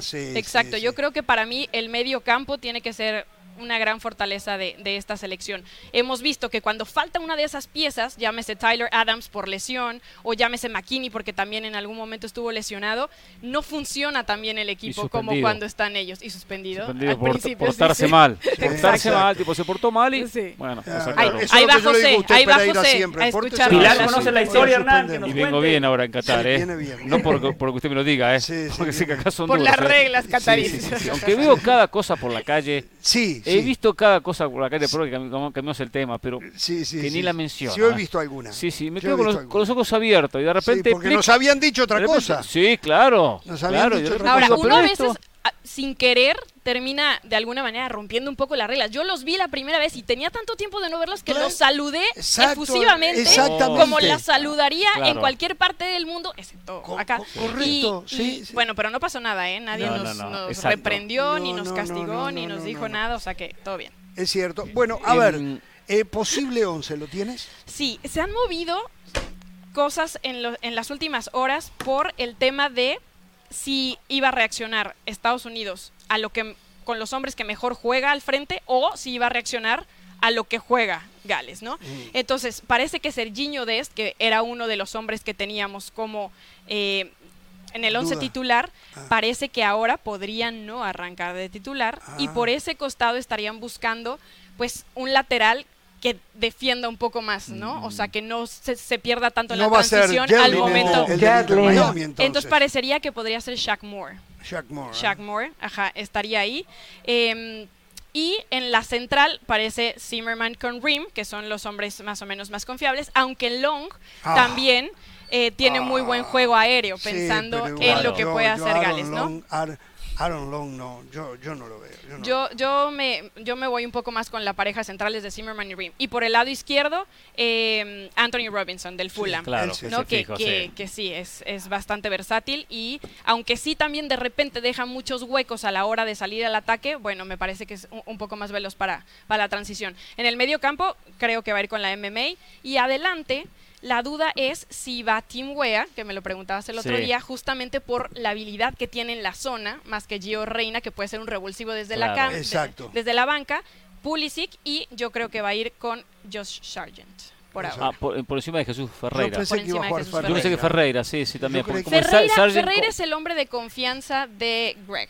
Claro. Pero Ferreira muchas veces en ese último toque, lo que decíamos, sigue la jugada muy bien con los mediocampistas y hace, exacto, pero a la hora de definir... Le cuesta. Le cuesta. No el caso de Sargent. Un poco Sargent fue tomado en cuenta en un momento, después fue desafectado, después nos lo llamamos ante gran cantidad de partidos, después volvió, como que ha tenido más continuidad eh, Ferreira. Ahora, una pregunta. A ver, Berhalter mencionó algo de lo importante del partido de mañana en cuanto al rival? Porque uno a priori piensa, este grupo de Inglaterra tiene que clasificar. No sé si ganarlo o no ganarlo, pero clasificar. Irán es el débil. Acá se luchan Gales y Estados Unidos por el segundo lugar. Entonces después cualquier cosa puede pasar, pero se da mucha lógica en las copas.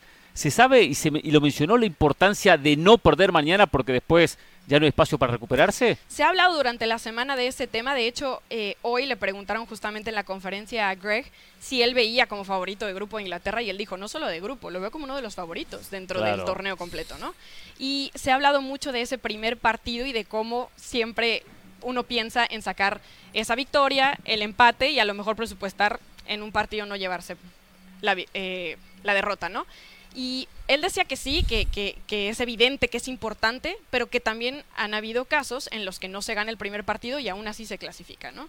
No, sí. lo que pasa es que tiene que ver mucho, con, digo, tiene que ver mucho el rival. O sea, si, si se pierde el partido contra Inglaterra, el primero, bueno, se le gana a Gales, a Irán y se puede clasificar. Pero se pierde con el rival directo, y hay cantidad de casos que, de selecciones que perdieron ese partido y después ya se complicaron. En lo anímico, lo que le puede afectar a un equipo, que ya hemos hablado de toda esta juventud y de toda esta inexperiencia, el hecho de no debutar con una victoria. Seguro. Sí, sí.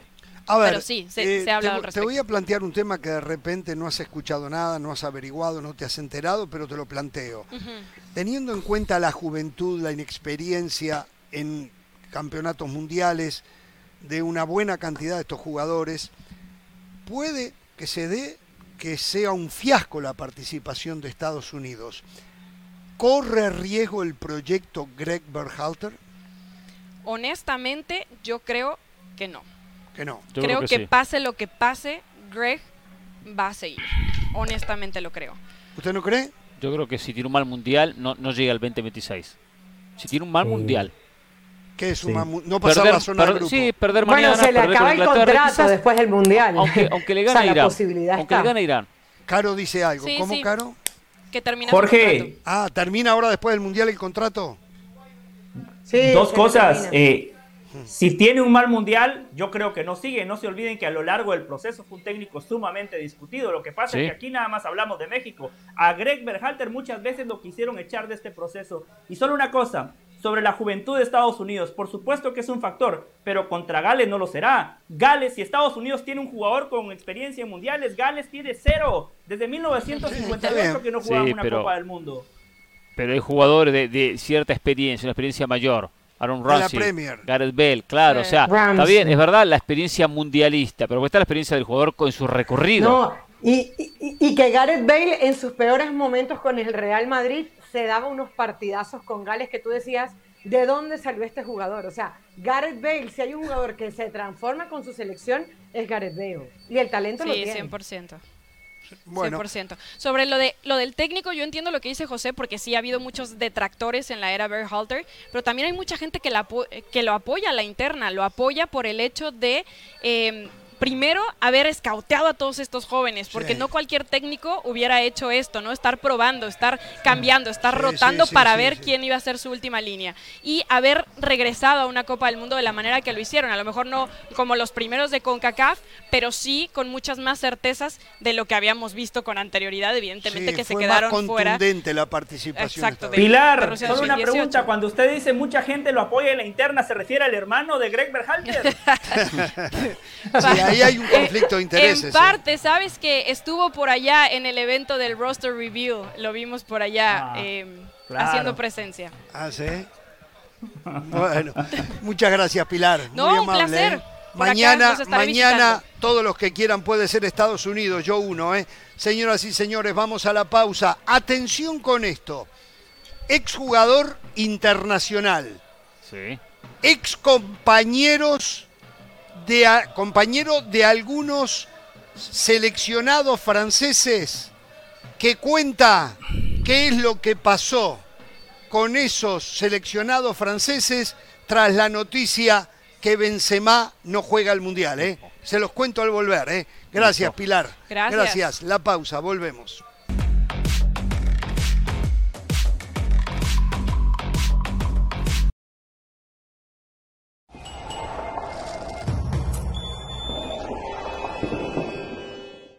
¿Qué tal, amigas, amigos? Empieza el Mundial, estamos en el partido inaugural. ¿Cómo hemos llegado a este estadio? No ha sido fácil, ¿eh?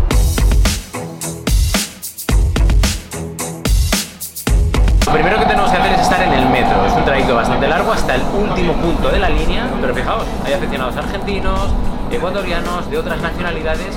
Esto empieza a coger forma. ¡A ganar, Ecuador! ¡A ganar! No, hay, otro.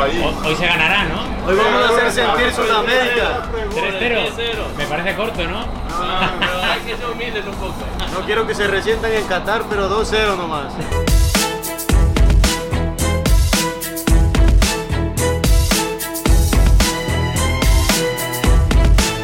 Segundo, un autobús. ¿Alucináis el viento que hace ahora mismo? O sea, es que no es, no es un viento, es un vendaval. Este estadio, Al Bayt, es una auténtica pasada. 60.000 espectadores, construido por arquitectos cataríes e inspirado en las tiendas de campaña típicas del desierto. ¡Ayo! Yeah, hello, bro. Doing good, man. Yes, I'm man. ¡Qué grande, tío! El mayor TikToker ahí, le podéis seguir. You can follow him here. Tayo, ese señor, el mayor TikToker de Japón. ¿Cómo lo hace? ¿Cómo lo hace? Dame un poco cómo ha sido vuestro viaje.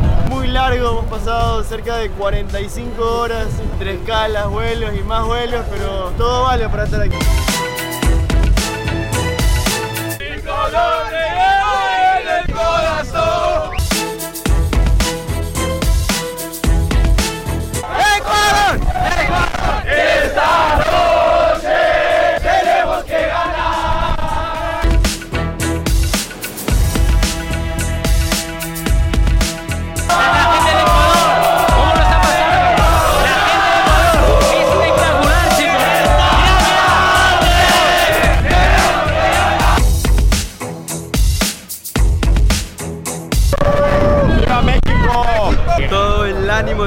Vamos a ganar 3 a 0. Goles de Moisés Caicedo, Gonzalo Plata y de Ener Valencia. Primer partido de mi tercer mundial y con los mismos nervios y ganas que los dos anteriores. Una cita de la historia con el deporte en un día en el que Ecuador nos hizo sonreír a todos con ese 2 a 0. La ilusión local no pudo con la garra ecuatoriana. Amigos de ESPN Deportes, esto ha sido el primer día del Mundial. Quedan muchos y nos vamos a divertir muchísimo. Por cierto, de Qatar como yo en la discoteca por la noche. Intención la que quieras, pero triunfos poco.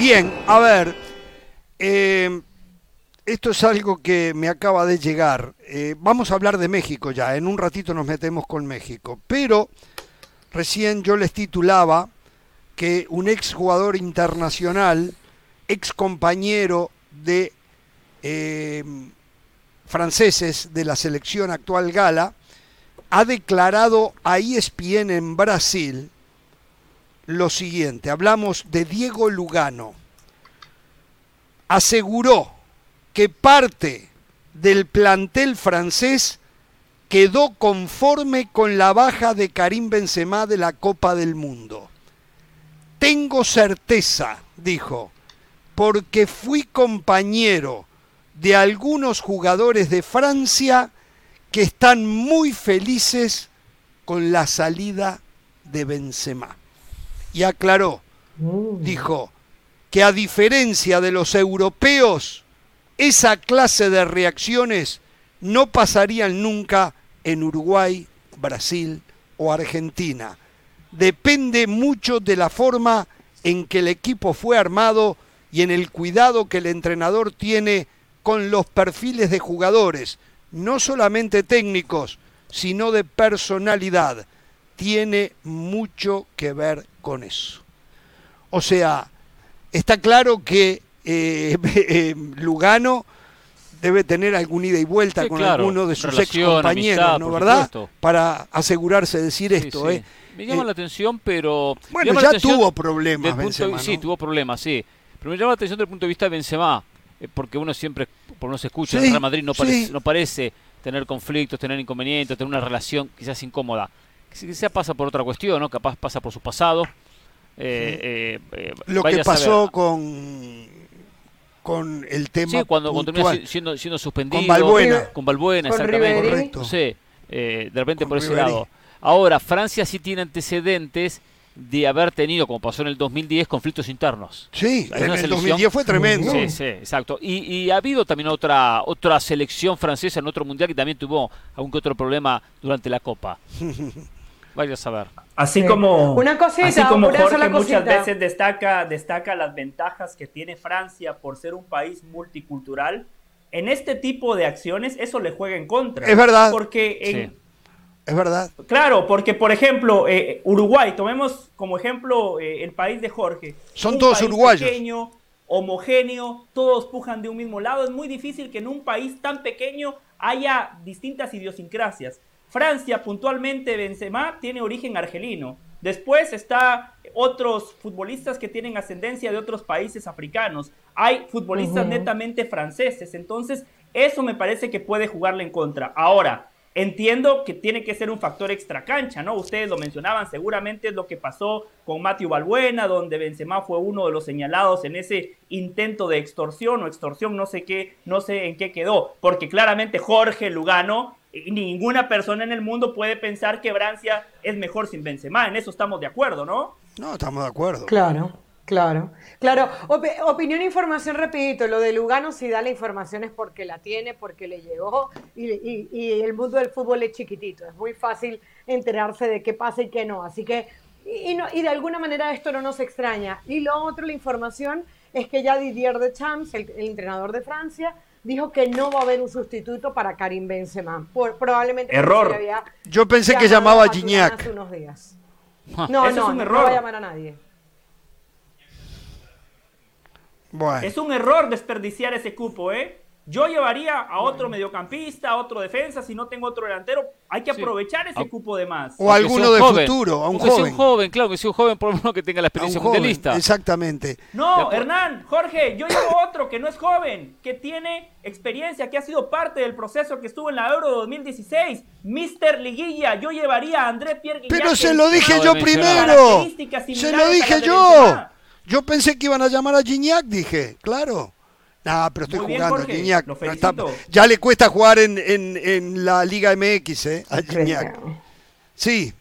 Bueno, eh, me sorprendió esto, simplemente era una información, eh, pero sí, parece que eh, hay problemas en la interna de la selección francesa. Reitero, para mí era la gran candidata al Mundial en el tema de las lesiones y si hay algún inconveniente de convivencia, cada vez la bajo más. ¿eh? Vamos a lo que nos contaba hace un ratito Mauricio Imay en el tema México. Siguen las dudas, tiene dos dudas el Tata Martino, es el medio campo, juega Edson Álvarez, HH y eh, Luis, Chávez, y Luis Chávez. O juega HH, Luis Chávez y Charlie Rodríguez. Primer duda que tiene allí. Aparentemente, y lo viene diciendo Mauricio Imay, se iría con HH como contención junto a Chávez y Charlie Rodríguez. Yo, en lo personal, creo que Edson Álvarez debería de ser titular. La transición defensiva, creo que usted lo decía ayer o antes de ayer, eh, te da una seguridad.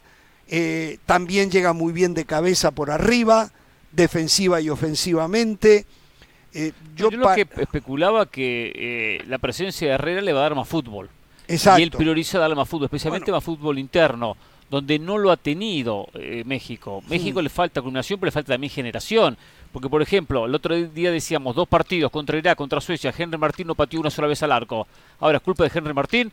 Bueno, en cierta manera sí, pero también es culpa que no le dan pelota, que no le dan, balones, que, no, lo asisten, que no le meten un pase. Entonces ahí donde está el inconveniente. En la generación México ataca mucho por fuera, pero tiene que tener fútbol Y por eso a lo mejor prefiere lo de HH. Acuérdese el pase los otros días ante Suecia que, le mete, a, Alexis Vega, ¿no? Y mucho más cuando se juega de contención, se juega con más espacio.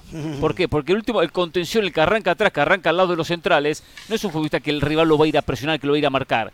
Herrera con panorama puede empezar a distribuir y armar el equipo desde atrás eso es lo que yo interpreto como intención de Martino en caso de querer hacer eso. No es descabellado, es pensar, quiero ser más ofensivo, quiero ser más defensivo. Y si jugaran una misma línea con HH, con Edson Álvarez y le ya, ya, ya rompe, rompe el esquema. En lugar de jugar en un rombo, jugar en una misma línea, ¿no? Más que pero interior. ¿quién sale del equipo? Si juegan los dos.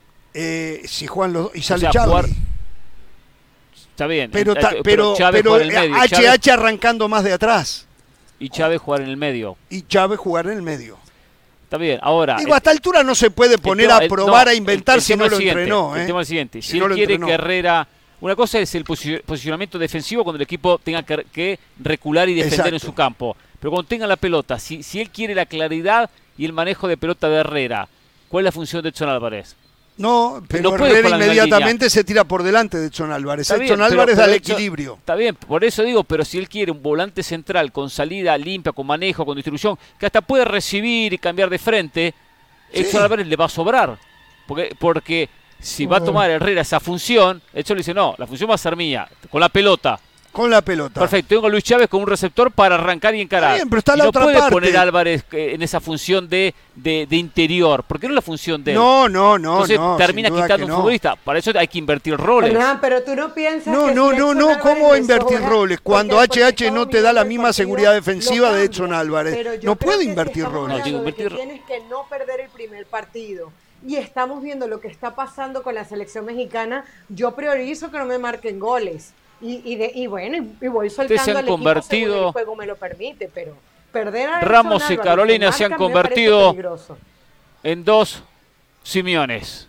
Se han no, dos Claro, no, no, yo lo respeto Empiezo a, soltar más los equipos, a hacerlo más ofensivos, a proponer. No, no, vamos para atrás, vamos para atrás. José Valle, ¿vieron cómo se, se dan vuelta esta gente? ¿Se dan vuelta? El día que hay que ir a buscar el partido, que es clave para México. No, no, vamos para atrás. vamos, a, vamos a cuidar el arquito, vamos a eh. cuidar el 0 a 0. No, ¿Pero qué estamos? No, no, no, no. Entiendo con Argentina que lo haga. Así son siempre incongruentes. No, no, no, no. Argentina lo haga. Con Argentina que se defienda. Yo quiero decir algo. Eh, a mí me parece, me parece un error prescindir de Edson Álvarez en la mitad de la cancha. Ah, usted está conmigo entonces. está conmigo entonces, pero cuando usted puede, igual me pega. No, la ah, diferencia, Póngase de acuerdo con usted, ¿eh? Yo digo que ustedes son inconsistentes, que ahora lo que ustedes proponen va en contra de lo que pregonan siempre. Lo mío es lo contrario. Sí, yo estoy de acuerdo con ustedes. Para mí, Edson Álvarez tiene que jugar. Yo sacaría a Charlie Rodríguez, porque lastimosamente no ha marcado la diferencia. Yo tampoco voy a prescindir de Héctor Herrera. ¿Cuántas veces hablamos que a la selección mexicana le falta jerarquía? Bueno, si hay dos tipos en la mitad de la cancha que la tienen, son Edson Álvarez y Héctor Herrera. Después, el juego aéreo. Polonia viene de ganarle a Chile en un amistoso donde le gana en una pelota parada. Edson Álvarez te gana en las dos áreas. Y para finalizar, quiero decir lo siguiente. Edson Álvarez no es un tronco, Edson Álvarez sabe con la pelota. En el América ha potenciado su disparo de media y larga distancia. También en el Ajax, con selección no tanto, pero allí esa función le va a caer sobre los pies de Luis Chávez y de Héctor Herrera. Yo particularmente a Edson Álvarez lo pongo en mi once titular. ¿Y si juega de central? ¿Y si lo pone de central? No, el ahora no lo hemos visto, por lo tanto eso no va a pasar. Pero bueno, pero, ha sabido jugar. No, no, lo hemos visto, Pereira, ya no entrenó. Ah, porque no lo hemos visto nosotros, quiere decir que por eso no lo va a poner. No venga a perder el tiempo, usted sabe lo valioso, lo que cuesta vamos un minuto a claros en este programa. Si algo hay que tener en el Mundial, el factor sorpresa. Los que vienen con el libreto muy, bien, muy, bien, ejecutado, pero muy mostrado, así se van, tempranito se van. Hay que tener el factor sorpresa. El, otro puede llegar a ser. factor sorpresa para ti? Poniendo a Edson Álvarez, como eh, defensa eh, central. ¿Y cuál es el factor sorpresa? ¿Dónde está que Edson Álvarez lo que te puede dar es mayor garantía que el que había pensado que jugara, pero factor sorpresa porque Edson Álvarez juegue de central. Posicionalmente maría el rival, porque hay una referencia que Edson Álvarez volante central. Y el rival dice Edson Álvarez va a jugar de volante central. Y de repente lo ven en la saga central. Dice acá que me están cambiando las posiciones. Herrera arranca de atrás. O sea, hay que tener algo. Ya todos sabemos el equipo. Sabemos el en todo caso, factor sorpresa se produce en el medio, pero no poniendo a Edson posición, allá atrás. Cualquier posición.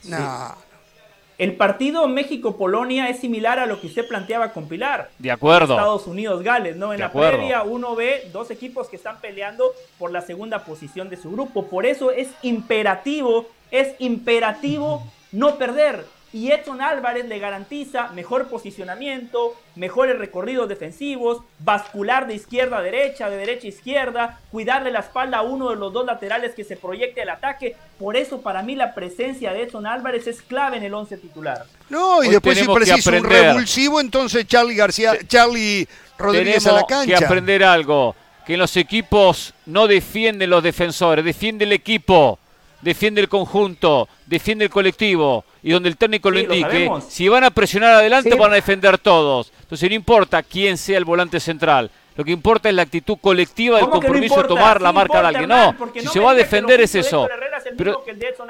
Pero, si el volante central quiero que cuando con la pelota me haga la función de salir de atrás y manejar los hilos del equipo, bueno, tiene que tener mejor pie.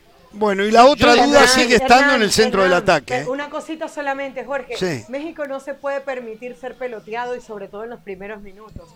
Tienes a Lewandowski, tienes un matador ahí enfrente. O sea, si hay algo que México tiene que cuidar es aislar a Lewandowski. ¿Y cómo logras eso? Bueno, logras recuperando rápido la pelota, lo, logras ganando en pelotas aéreas. Yo creo, a ver, México ha llegado con muchísimas dudas. Por eso yo digo, si el partido se te da, bueno, te sueltas, vas hacia adelante, pero en un principio tienes que tener algo de respeto por el rival.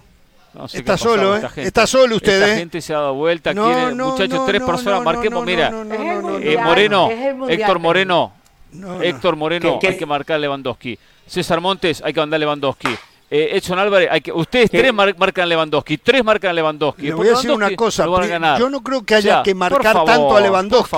Hay que evitar que la pelota le llegue a Lewandowski. Está bien. Hay que evitar, y allí Edson Álvarez en la línea de pase del rival puede ser fundamental para interceptar. Jorge, Jorge, ¿Qué? Jorge, qué bueno, qué bueno que a usted y Carolina se le olvidaron las sensaciones y sabe que así como usted y Carolina se dieron vuelta, Hernán Pereira también se dio vuelta porque Pereira debería estar conmigo abogando por Edson Álvarez. El único consistente y regular con las opiniones soy yo. No me doy vuelta, no acomodo el cuerpo como mis compañeros. Qué bárbaro. Yo me adapto al rival. La otra José. duda pasa Yo me adapto por- al rival. Juegan contra Argentina, entra Edson Alves, puso otro partido, otro planteamiento. México le gusta jugar con la pelota, ¿o no? Le gusta jugar con la pelota a México. La otra Pero bueno. duda pasa por el O sea, centro delantero. Nos decía Mauricio Imay que es casi un hecho que Raúl Alonso Jiménez no arranca jugando. Sí, no tiene fútbol. Arrancó, probó con eh, Rogelio Funes Mori y después con Henry Martín. Eh, todos los números apuntan a que Rogelio Funes Mori va a ser el 9 titular. Tengo la sensación que arranca Henry Martín. Pero basado en que yo tengo que basarme en lo que me está contando Mauricio Imay. ¿Usted en qué se basa? Primero, en los antecedentes de los partidos anteriores los puso a Henry Martín. Sí, porque le faltaba todavía, Segundo, pero ya ahora... porque dejó mejor imagen. Tercero, porque lo, pueble- lo pide el pueblo. No, yo no y sé Funes si. Mori ju- Funes Mori Pero, está pero el Tata. Martino, No, el Tata interesa. Martino no reacciona a lo que pide el pueblo. No se mueve por es redes mejor. sociales. Lo no, saca el segundo tiempo. Lo saca el segundo Jorge. tiempo y, y pone a Funes Eh. Mori. ¿Qué? Hernán Pereira me decepciona porque como muchos técnicos en el momento de la verdad abandona sus convicciones. Fue Hernán Pereira quien nos dijo, la presencia de Funes Mori es clave porque te ganan las dos áreas. Y ahora dice, tengo el presentimiento que arranca Henry Martín, por favor. Y basado en nada. Y basado en nada. Yo estoy hablando. Tocando la guitarra para llevármela contra mí, nada más. Yo estoy mencionando en su momento, son cosas diferentes, José. No mezclemos todo, no pongamos todo en la misma bolsa. Usted mezcla todo, hace una ensalada de cualquier cosa. Una cosa es lo que yo analizo que el técnico va a hacer. Y otra cosa, mencionarle la altura de Funes Mori, que en la pelota para es importante, usted lo acaba de mencionar en el último amistoso. Entonces, no mezclemos las cosas. Usted ya hace días que viene mezclando y diciendo cualquier, cualquier cosa al aire con un concepto aquí, uno de allá. Entonces, seamos claros. Seamos respetuosos No, también no es y- claro y usted, aprendamos a y escuchar. No, no, no. cambia. Yo dije que una de las importancias de Funes Mori es la pelota parada que hay que tomarlo en cuenta. La altura, porque la gente dice Funes Mori no sirve para nada, es un desastre ni que venga. Digo, tiene algo, que es la pelota Igual parada dijo que y es buen cabeceador. no Pero esperar. Funes Mori también he dicho que le falta mayores argumentos, mayores eh, eh, solidez en la en la, en la mente, eh, mayor seguridad, mayor confianza, no es un jugador con confianza. Fuerza. Eh, En mayor- River no lo mayor- trabajaron bien. No, no, ahí no, ese no, no, no, no, no, yo- mayores recursos anímicos le falta a Funes Mori. Darle la titularidad en el partido inaugural es mucho peso No. y Martino lo sabe. Entonces, ¿cómo se le quita presión? Pongo a otro. Segundo tiempo, Funes Mori, es tu oportunidad para intentar salvarnos. Me permite, tengo que hacer una pausa, pero quiero saludar a los amigos centroamericanos que nos están sintonizando. Perfecto. Es increíble. Hay un problema en Centroamérica en estos momentos. La gente se despierta tempranito para vernos, Sí. pero después llegan tarde al trabajo. Porque Sí, en Centroamérica estamos de 7 a 9 de la mañana. Entonces, esto está horaria. complicando. Tanta ¿eh? diferencia horaria con Centroamérica, ¿no? No, no, claro, no, no, vamos siete? mañana de mañana a las 7 de la mañana, por eso Ah, el vamos sacrificio. diferido. Eh, eh, exacto, Uh. exacto, Y exacto. lo pongan directo. No, no puedo- Así no, solucionan no, el no, problema con la gente, la No gente no hemos hecho, no hemos Pero- hecho pero- suficiente pero- mérito todavía para ello. La gente tiene que madrugar, ver los partidos, ir al trabajo y ver Jorge Ramos y su banda. Hay que facilitar las cosas un poquito. No, ¿eh? está bien, pero bueno, bueno. Y alguien nos está contando que estamos en Star Plus ahora también. Muy Yo bien. no sé si es Sí. verdad. Y, y nos están viendo en Alemania. Mi hermano nos está viendo en Alemania, por si acaso. Ah, ¿sí? Muy bien, ¿eh? Ah, A usted le manda la señal, ¿cómo hace? ¿Tiene fibra óptica? Ah, bueno, bueno, fibra óptica. No pregunte más, no pregunte. Vamos a la pausa, Marita, ¿eh? volvemos, volvemos. Bien, mañana tres partidos y arranca con el de Inglaterra-Irán. Atención con esto. Mañana se viene el primer gran desafío, según lo que se está informando, para la FIFA, porque eh, Harry Kane va a llevar un brazalete, el brazalete Ah, de sí. capitán One Love. La FIFA le ha dicho que no puede. Creo que Alemania va a ser también el, un brazalete LGTBQ. Este.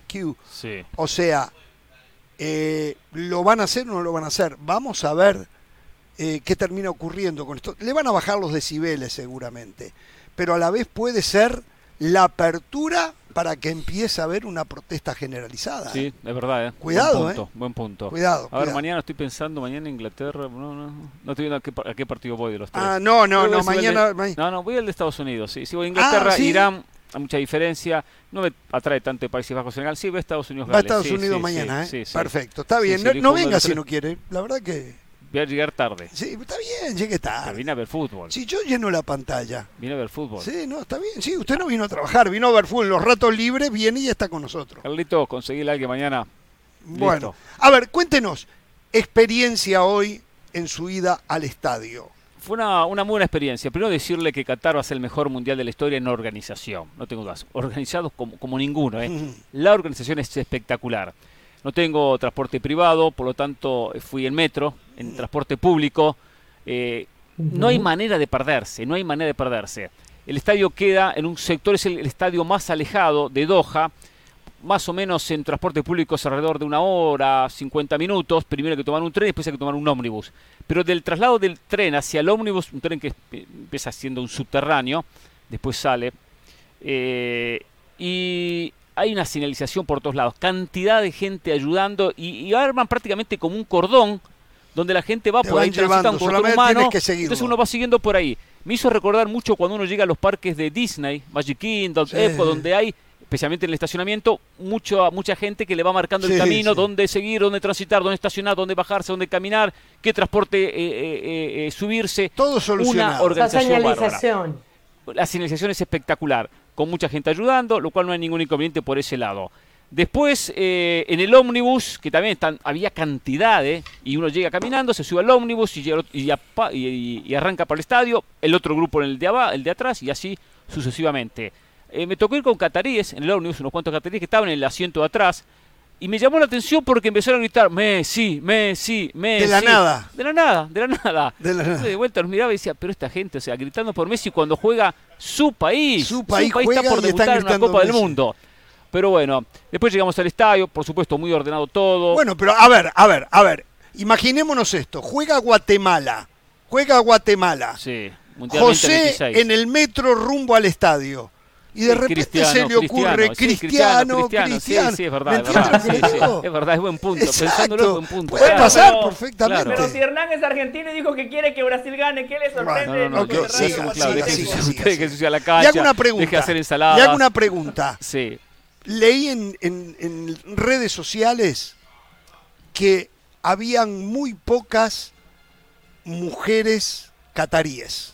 No, pero vi, vi mujeres, sí, sí, ¿Sí? sí, mujeres, sí, sí. ¿Mujeres en general o mujeres cataríes? No, mujeres cataríes. Vi ¿Ah, mujeres sí? cataríes, sí, y mujeres en general. Sí, vi, vi. Hasta yo mm, la ayudé a una que no sabía si me iba, me iba, si iba a comunicar conmigo o no. Hmm. Porque no es fácil la comunicación con las mujeres, porque no sabía dónde quedaba el asiento y yo la ayudé para, para decirle dónde quedaba, pues ya me aprendía todas las localidades de- del estadio, ¿no? Sabía cada letra, cada número dónde quedaba. Yo estaba en el, en el J22 y de la 128, la 127 comenzaba de ahí Vio para lo que allá. le conseguí, ¿no? Vio sí, lo que la le la conseguí. la ¿eh? verdad, Ramos, muy Vio lo- bueno, no, ¿eh? ha, no ha dicho gracias, Ramos. No, no, No no, tuve tiempo, no. no tuve tiempo, Sí, está tuve bien. tiempo. Vio lo que le conseguí. No, muy bueno, ¿eh? ¿eh? Mire, estaba en la mitad de cancha un poquito sobre el arco que defendió Qatar el primer tiempo, perdón, que defendía Ecuador el primer tiempo, y en la fila J, J, y empiece A, B, C, Claro, D. porque yo busqué la J hasta de la J. Jorge para mí y después Bueno, porque no me gusta la A, la B, la C y la D, que queda muy abajo. Está Seguro. espectacular, mejor imposible.